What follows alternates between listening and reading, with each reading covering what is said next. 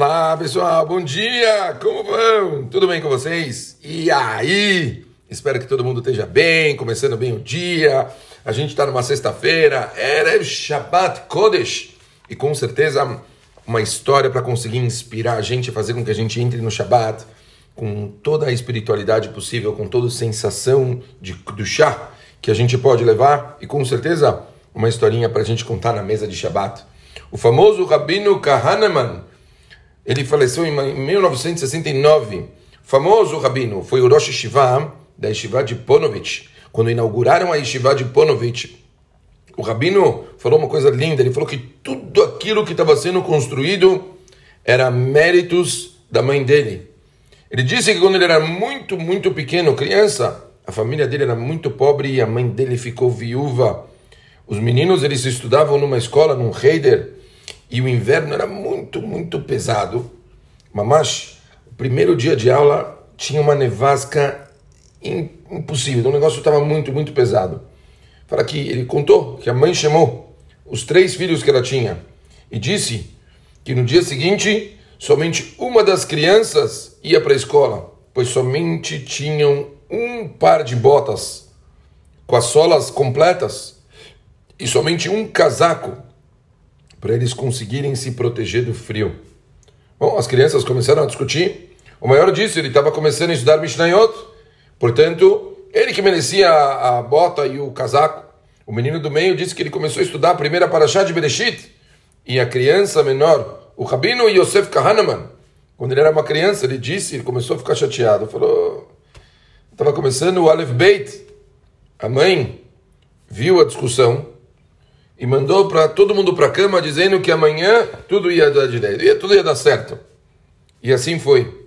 Às quatro da manhã, fala que a mãe acordou o filho mais velho, falando no ouvido dele que ele tinha sido escolhido para ir para a escola. O menino pulou da cama, calçou as botas, vestiu o casaco e saiu com a mãe naquela neve grossa. Chegou na escola. A mãe tirou as botas, o casaco do garoto e deixou ele descansando dentro da, da escola, num banco, falando que ela tinha que buscar os outros meninos. Voltou no meio da nevasca para casa. Acordou o segundo filho e falou: Você, você foi escolhido. E aí ela de novo, mais uma vez, meia hora de caminhada na nevasca, até ela conseguir colocar ele na escola. Deixou ele num outro banco. Pegou as botas, o casaco e voltou para casa para pegar o filho menor, o Rav Yosef Shlomo Kohanaman e deixar ele na escola. No fim do dia, ela trouxe eles de volta, um de cada vez, da mesma forma.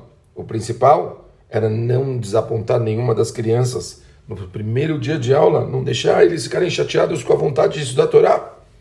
Quando terminou a onda de frio, está escrito que a mãe do Rav Yosef pegou uma pneumonia e ficou de cama muito, muito fraca.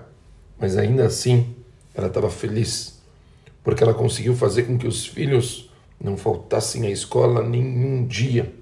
Ela chamou eles ainda fraca e falou: Não fiquem tristes, pois eu não me arrependo do que eu fiz, eu fiz exatamente o que era necessário. Um dia de estudos é algo de valor incalculável. Nunca desperdicem um único dia de Torá na vida de vocês. O Rav continuou estudando Torá e seguiu o conselho da mãe dele, e por isso ele acabou se inspirando a fundar a famosa Yeshiva de Ponovitch com mais de 1.300 alunos, Murai Verabotai. Como é linda as histórias da Torá. Como é lindo a gente ouvir o esforço dos nossos Gdolim, das mães dos nossos Gdolim, para fazer com que eles conseguissem ser pessoas fortes no estudo da Torá e nas mitzvot. Lembrem, nada se consegue sem sacrifício.